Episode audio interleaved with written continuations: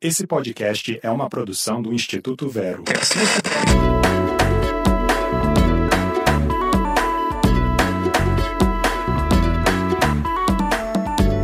Bem-vindos ao Bug do Milênio. Esse é um manual alternativo da tecnologia. Aqui vamos entender um pouco sobre como a tecnologia está mudando a sociedade e como impedir a revolução das máquinas. Eu sou Caio Machado, diretor do Instituto Vero. E eu sou a Letícia Duarte, jornalista radicada nos Estados Unidos. E hoje a gente vai falar de um tema que vem causando no mundo inteiro.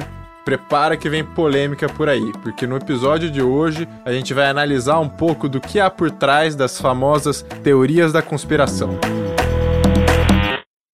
É tanta teoria da conspiração que fica até meio difícil saber por onde começar.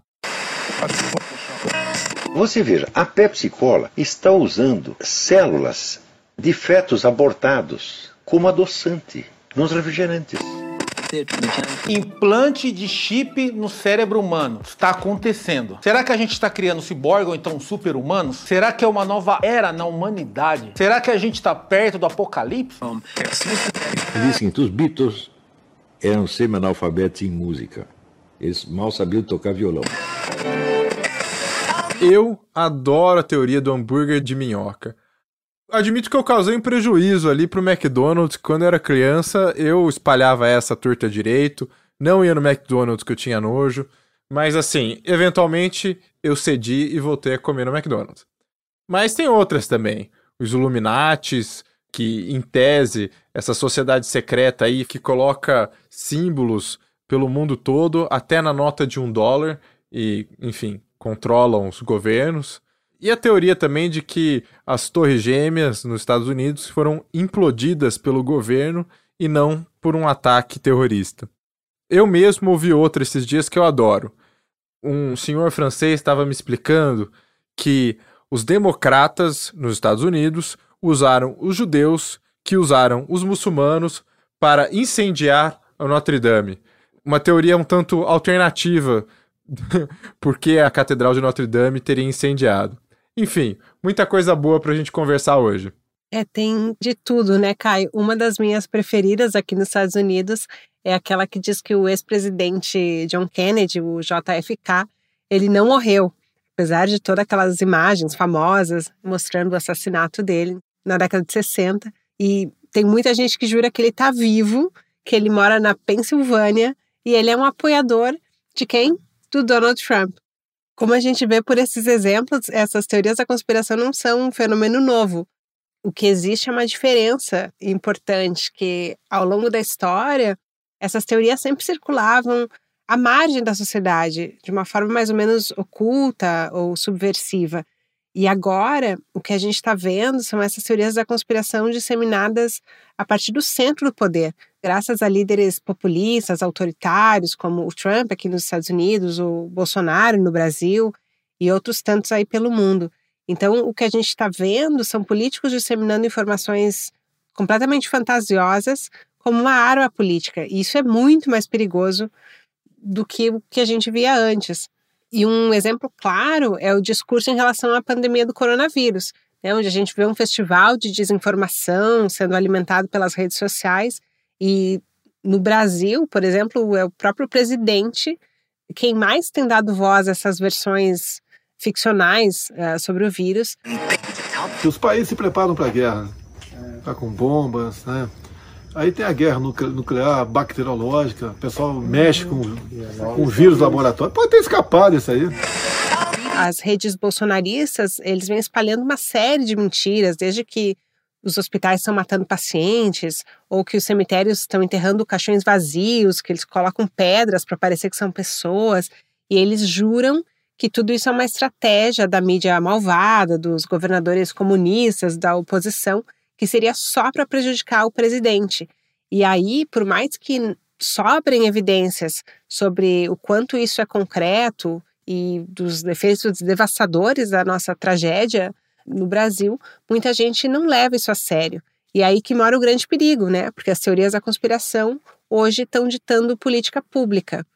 Bom, e é esse o ponto chave, né? Porque a gente vive num período da história, na verdade a gente está vivendo a história que às vezes é difícil distinguir entre a teoria da conspiração e um governo maluco, nesses tempos de radicalização, de polarização.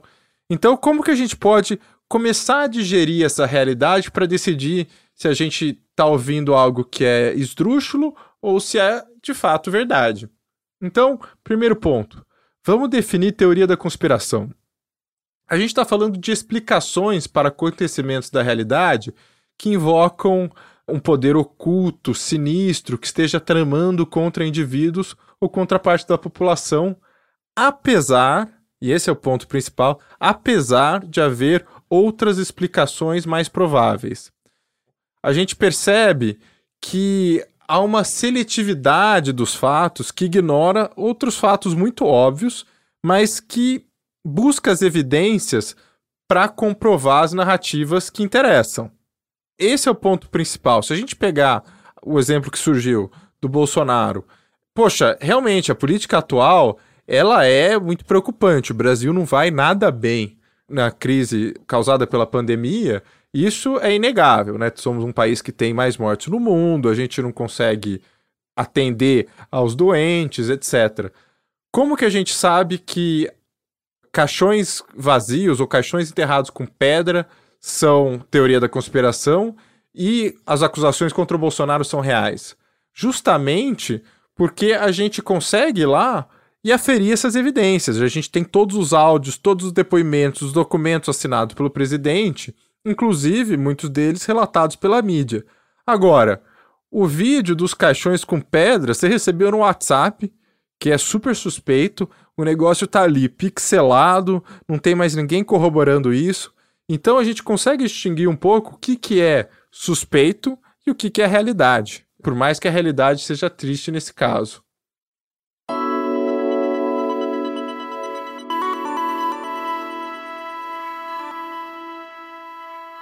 Por que, que essas explicações malucas atraem tanta gente?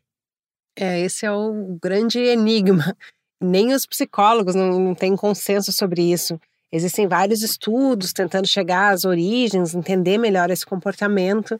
E uma definição que eu acho bem interessante é de um professor da Universidade de Miami, o Joseph Usinski, que ele também escreveu um livro sobre teorias da conspiração.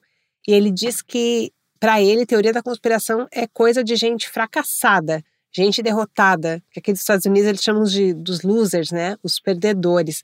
E ele resume assim: Pessoas que perderam uma eleição, ou que perderam dinheiro ou influência, eles buscam algo para tentar explicar essa perda. Então, aí alimentando teorias da conspiração. E outros estudos, eles sugerem que muita gente acredita nessas teorias para poder se sentir especial ou importante, que essas pessoas se sentem superiores por achar que eles sabem alguma coisa que todo mundo ignora. Tipo, ah, descobriu o terceiro segredo de Fátima. E uma outra hipótese é que as teorias da conspiração seriam uma tentativa de recuperar um controle sobre o mundo.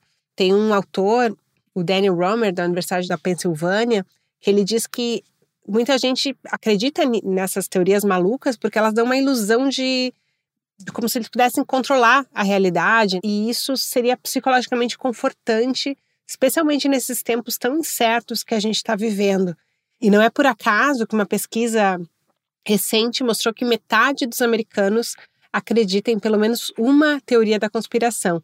E eu acho que isso vale para o Brasil também. No mínimo 50%, eu diria. Ah, eu acho que aqui todo mundo acredita em pelo menos uma. Eu já falei do hambúrguer de minhoca que, ó, até hoje tinha algo estranho naquele hambúrguer ali, naquela consistência. Mudou, hein? Se você parar pra olhar, mudou. Falando um pouco de como essas teorias funcionam, tem uma charge que eu adoro, que é do chargista XKCD. Recomendo que todo mundo que gosta desses temas meio nerds busquem na internet, que é super simples, então dá para narrar aqui. É um, um desenho só de um palestrante apontando para uma foto das Torres Gêmeas incendiando.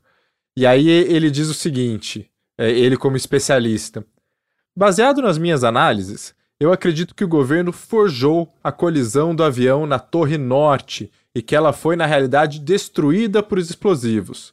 Lembrando que Torres Gêmeas são duas torres, né? Já a Torre Sul, em um enredo simultâneo e completamente desconexo, foi derrubada por terroristas de verdade. Eu acho genial. Faz todo sentido.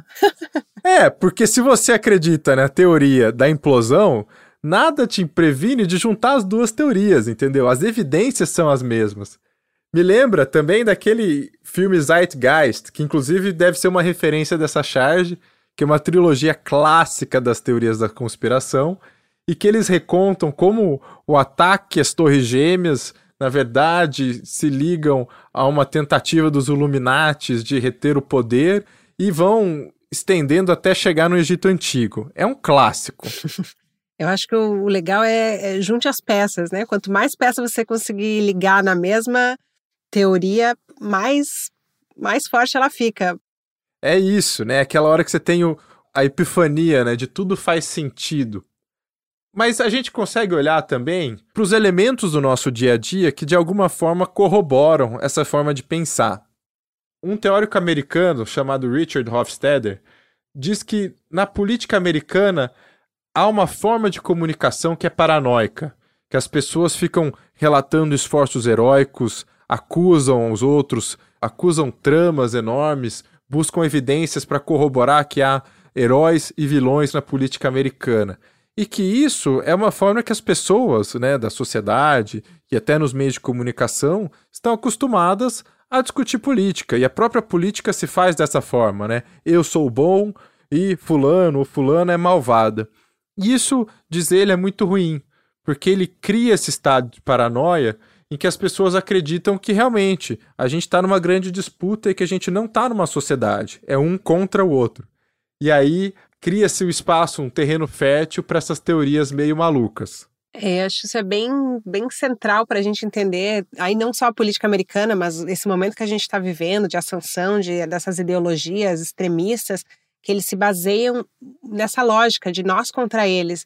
Então, a construção de um inimigo ela é bem central para poder reforçar essa lógica. Você precisa ter um inimigo a ser combatido, e em nome disso, isso justifica medidas extremas, medidas autoritárias, muitas vezes contra a democracia. E a gente vem vendo bastante, né, até no governo Bolsonaro, que eles chegaram a criar o gabinete do ódio para fazer essa estratégia de disseminar uma série de notícias falsas. E o canal privilegiado para isso é justamente as redes sociais, onde é muito mais fácil hoje em dia disseminar essas teorias da conspiração do que eram uns anos atrás, quando não se tinha tanta tecnologia, era uma coisa mais no boca a boca, ou quando chegava um veículo de imprensa, e hoje em dia todo mundo tem aí o seu WhatsApp, o seu Facebook para postar o que quiser. E aí, enfim, você que é um especialista nisso, né, estudando a lógica da, das redes, acho que você podia explicar um pouco, acho que é um ponto bem chave para a gente entender o papel das redes nesse na disseminação dessas teorias? É um ponto importante mesmo, pensar além de como a sociedade se organiza e, e, a política, como ela atua, pensar também nessa infraestrutura de comunicação que a gente usa para, enfim, conviver em sociedade. Então, é importante pensar no papel das redes sociais. A gente está conectado quase que 24 horas por dia e elas têm algoritmos por trás que operam justamente o conteúdo que a gente vai ver. O que, que é algoritmo? É um programinha que os engenheiros de software das redes sociais desenvolvem justamente para selecionar o conteúdo que a gente vai ver, porque não dá para ver tudo ao mesmo tempo. Então você joga no Google, é o algoritmo que vai discernir o que, que é relevante para aquela busca que você fez e o que, que não é. Então ele dá tanto a ordem quanto determinar o que vai ficar na décima página e o que não vai aparecer. Então, isso é um algoritmo, ele é feito por humanos, para humanos. E eles operam, os algoritmos, por óbvio, eles operam com dados pessoais. De onde vêm esses dados? Justamente das redes sociais. É o monitoramento contínuo de tudo que a gente faz online. Então você olha um anúncio, se você parou para olhar, se você não parou para olhar, tudo isso está sendo registrado, com quem você interage, que tipo de conteúdo você consome. Eu consumo meme de cachorro, aparece sapato de cachorro para mim. Eu não tenho cachorro, mas acontece. De madrugada, essa noite mesmo, eu estava mexendo tarde no celular, apareceu lá propaganda de um aplicativo para combater a insônia. Quer dizer, o aplicativo, o, o Instagram sabia que eu estava na rede até tarde. Enfim, isso alimenta, né? Esses hábitos de consumo servem de substrato para esses algoritmos e, a meu ver, tem até suas próprias teorias da conspiração, né? Tem gente que diz que esses celulares estão ouvindo a gente o tempo todo. E, eu acho que essa é a minha teoria da conspiração junto com o Burger de Minhoca.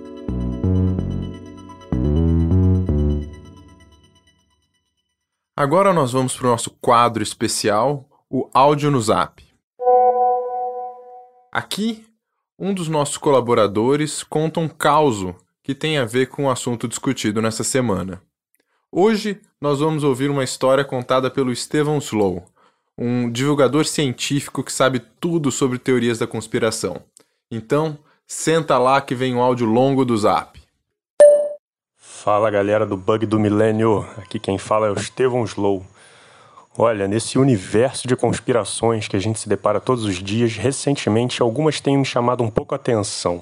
Uma delas é a do 5G, né, que está se espalhando pelo mundo, uma nova tecnologia, e que as pessoas acham que ela pode causar câncer, né, toda aquela história que a gente conhece, assim como a da Covid, né, que é um vírus que espalhando numa pandemia no mundo inteiro, em que dizem que ela teria sido criada num laboratório, ou que ela nem existe, né? Algumas pessoas acham. E o que me chamou muita atenção foi quando essas duas vertentes de conspirações se juntaram, se uniram e criaram uma nova mais forte, em que as pessoas acreditam que o 5G estaria transmitindo a Covid para todas as pessoas no mundo, né, cara?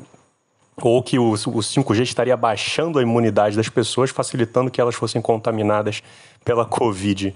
E, e, isso aí já deu tanto problema que até a, a Organização Mundial da Saúde teve que fazer uma carta, publicando uma carta dizendo que não existia relação, de que não tinha nada a ver, assim como a ONU chegou a fazer um esclarecimento para tentar acalmar as pessoas que achavam que o 5G poderia passar a Covid adiante.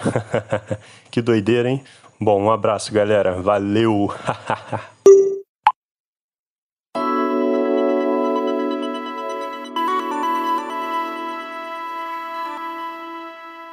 Uma das consequências dessa lógica da bolha que você falava é justamente o aumento da polarização social. Tem vários estudiosos analisando essa questão e um conceito que eu acho bem interessante é o de polarização afetiva.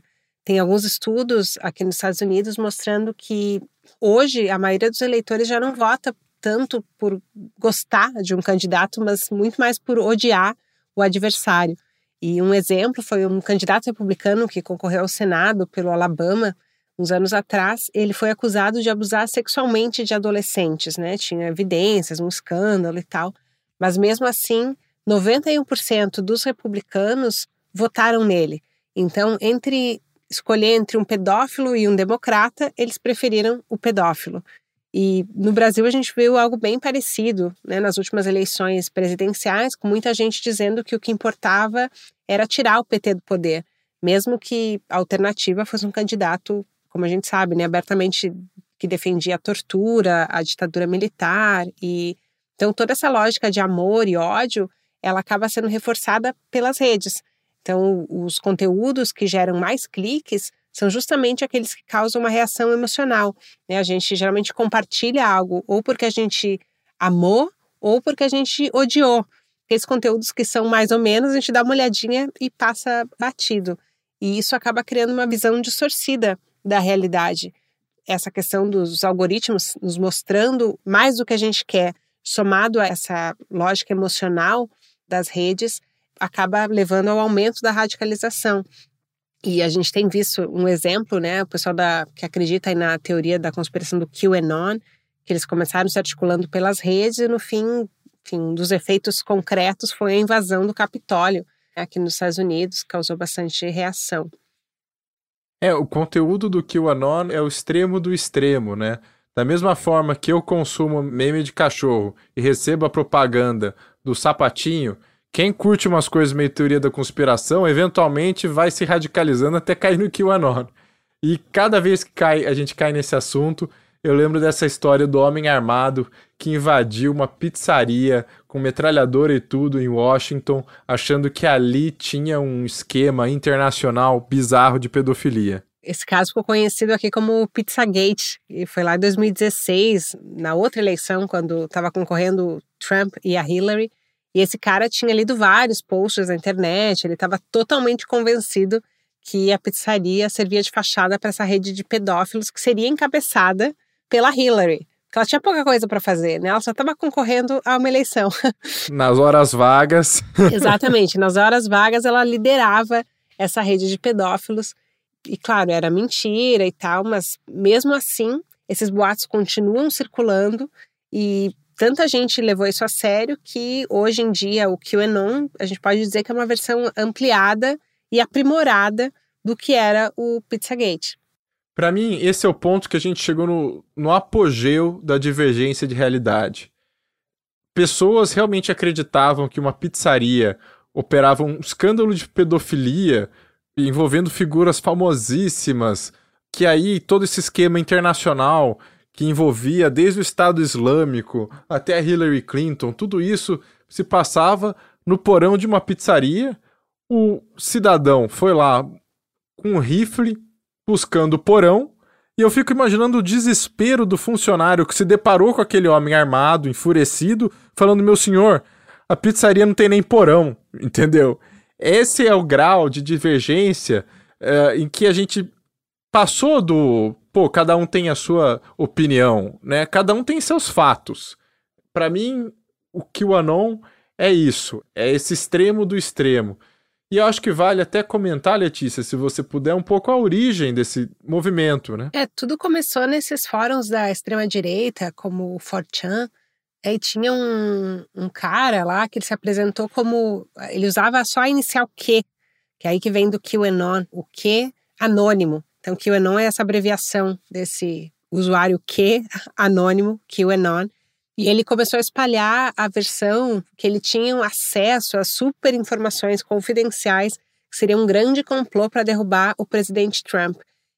Resumidamente, eles acreditam que existe uma rede formada por adoradores de Satanás, pedófilos, canibais, e eles são todos juntos numa rede global de tráfico sexual infantil, e só o Trump poderia acabar com eles. E é uma coisa muito, né, enfim, para ver só os elementos, né? Satanás, pedofilia, os canibais.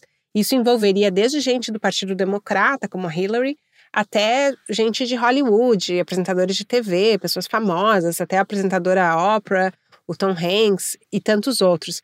E isso vem ganhando uma dimensão tão grande que o FBI aqui já classificou o QAnon como uma ameaça de terror doméstico e por mais maluco que pareça, pessoas ligadas ao QAnon foram até eleitas para o Congresso americano. Então, é uma coisa que vem ganhando uma dimensão muito grande, por mais absurdo e, enfim, sem qualquer embasamento na realidade que tudo isso tenha. A gente cai de novo naquele ponto sobre o apreço às evidências, né? Eles dizem que há evidências de que todas essas celebridades participam desse esquema internacional, desde apresentadores de TV, políticos famosos, mas o mais interessante é que quem vai salvar o mundo é o cidadão que teve uma, uma aparição incidental no filme Esqueceram de Mim. Aquela coisa que você via na sessão da tarde, na verdade era a resposta de tudo. Mas enfim, é interessante também a gente pontuar um pouco das técnicas que são usadas. Por exemplo, a técnica chamada de apito de cachorro. Como naquela figura famosa, né, que do, do apito silencioso para humanos e que os cachorros conseguem ouvir porque está numa frequência que só determinados animais conseguem ouvir, a técnica do apito do cachorro seria muito semelhante. São símbolos, gestos que eles veiculam em rede nacional, em momentos de grande exposição, justamente para sinalizar para os pares que eles integram um grupo, mas algo que não chame atenção e que a sociedade que não participa desse código não consegue detectar. A gente teve momentos disso até aqui no Brasil, usando alguns gestos de supremacistas brancos, por exemplo.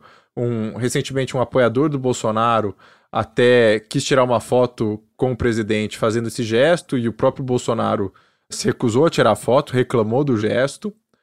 E mais recentemente temos o caso famoso do Felipe Martins, que enquanto o presidente do Senado Rodrigo Pacheco fazia um pronunciamento, ele ao fundo, né, o Felipe Martins ao fundo que aparecia, ajeitou a lapela de um jeito muito estranho, que por coincidência era o gesto usado por supremacistas brancos chamado white power, que é um gesto que ressalta na cabeça deles a superioridade das etnias brancas.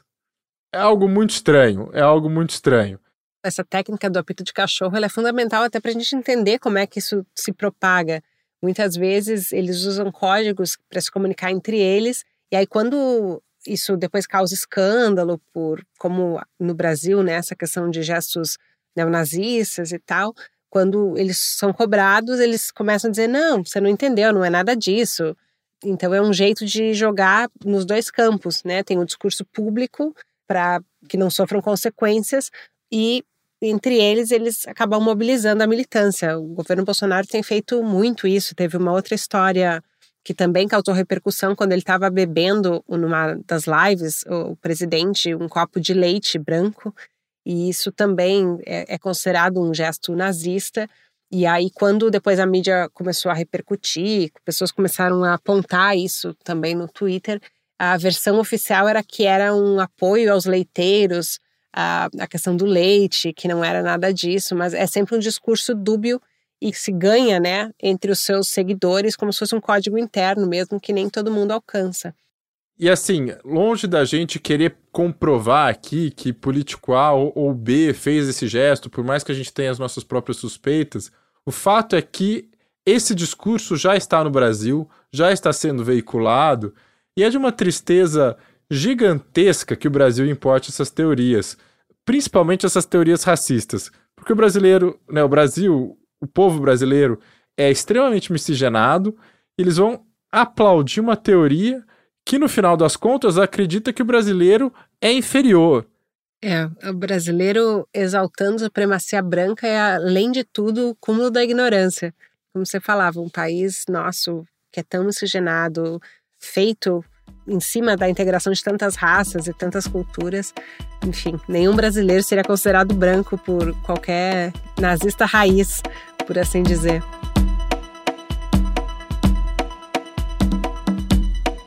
E agora chegou a hora do nosso quadro especial: Os mais sinceros da internet.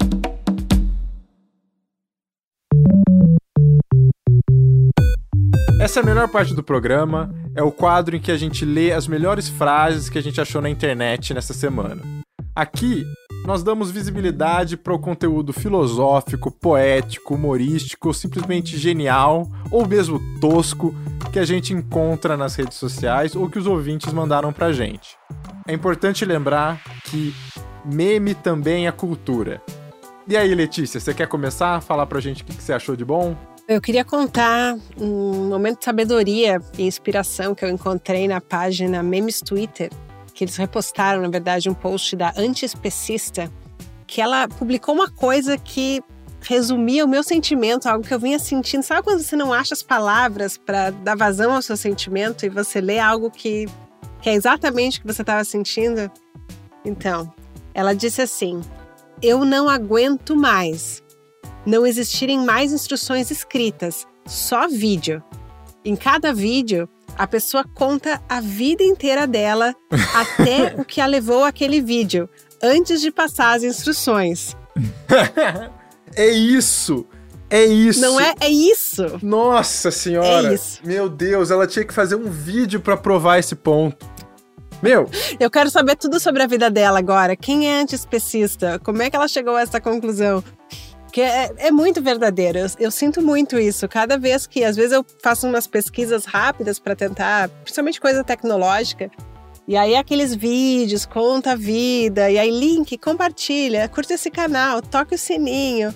Ai, que cansaço, gente. Não, pelo amor de Deus. Pelo amor de Deus. Outro dia eu fui acender uma churrasqueira. Admito, tava apanhando para acender a churrasqueira. Fui lá eu jogar no YouTube, né? Menino garoto maroto. E joga lá, tal, acha o vídeo do tiozão. O tiozão começa a narrar que tem jeitos errados, eu querendo o jeito certo. Aí ele pega o secador de cabelo da esposa, e começa a tentar acender a churrasqueira com o secador, e a esposa do lado, né? Ó, oh, olha meu secador. E aí, chega uma hora que a câmera muda e tem os convidados esperando o infeliz acender a churrasqueira. E eu tô que nem os convidados, entendeu? Enquanto esse cara tá fazendo o vídeo, eu só quero a bendita resposta para fazer a picanha. Cadê a picanha? Cadê a picanha? Enfim, gostei, gostei. Esse, esse é muito bom, muito sincero. Muito sincero. Decepcionante. Ufa! Fica nosso manifesto em pedidos de instruções escritas É, em duas linhas, como fazer o churrasco perfeito. tipo, ponha carvão na churrasqueira, taque álcool, taque fogo, jogue a carne, seja feliz. Alguma coisa assim. E você, Caio, o que, que você achou, além de tentar ligar a churrasqueira? Ligar a churrasqueira é bom, né? Acender a churrasqueira. É, realmente, eu tava apanhando pra ligar a churrasqueira, mas eu achei muita coisa boa essa semana. Teve um aqui que eu achei genial, pra mim o case empreendedor brasileiro que, putz, resume muita coisa e, e eu me identifiquei muito com ele. É o seguinte, o curioso case de sucesso do Leite Ninho, que passou de bebida para bebês para ingrediente indispensável de 9 a cada 10 sobremesas brasileiras. Genial! Maravilhoso. Maravilhoso. Eu sou time Leitinho. Honestamente, não, o pessoal acha que a Europa é avançada. Tipo, os caras estão descobrindo açaí agora. Eu já jogo paçoca e leitinho, se deixar até leite condensado, há muito tempo. Entendeu? O negócio aqui é outro nível. Eu quero dar meu depoimento pessoal de agradecimento ao Leitinho, que eu sou uma entusiasta tão grande que eu, inclusive, comia leitinho puro de sobremesa. Antes das receitas gourmet, de misturar com né, o brigadeiro perfeito, eu sou leitinho raiz, né? Comia leitinho puro. Explica essa Inclusive, história. é. Explica essa história. Bom, aí a gente volta uns anos atrás. Eu morei um ano no interior da África, interior de Moçambique. E era, enfim, a África é enorme, né? Muitas culturas diferentes. Mas onde eu morava era uma comunidade muito pobre, sem energia elétrica. E então eu não tinha geladeira, né? Era muito quente. E, e aí só uma vez por mês que eu viajava para a cidade fazer compras para poder, enfim, comprar os mantimentos para aquele mês. Eu sou chocolatra e não conseguia comprar chocolate porque enfim, eu, né, não conseguia sobrar chocolate porque eu comia tudo na mesma hora e não dava para levar também porque não tinha geladeira uh, para armazenar, porque derretia tudo. Então a minha receita de os meus doces passaram a ser leitinho e aí naquele momento que batia a fissura assim, que era um doce, eu ia lá com a colherinha e comia meu leitinho. Momento coraçãozinho bate. Nossa, essa pra mim ainda não, não tinha chegado lá, assim. é, Tinha brincado de farofa, né? Aquela coisa, põe leite na boca, faz farofa, aquela, né? Mas comer puro, puro mesmo, eu acho que você foi a campeã hoje. Eu acho que você devia experimentar, porque ele derrete assim na boca. Dá um efeito muito especial. É, a gente podia ter um quadro sobre recomendações culinárias, assim, na internet, né? Eu, pessoalmente, tapioca de queijo, posso fazer um vídeo ali, rapidão, explico a minha história e a história da tapioca de queijo. Você, tem que contar como você chegou neste momento. Como que eu cheguei? Como que eu pulei as refeições do dia, tô atrasado com todos os prazos, e aí só sobrou tempo pra fazer uma tapioca safada ali. E, Bom, é isso, pessoal. Acho que a culpa é dos Illuminates, hein? É a culpa dos Illuminates que, enfim, nos fazem trabalhar só pra não ter tempo de cozinhar e a gente comer tapioca.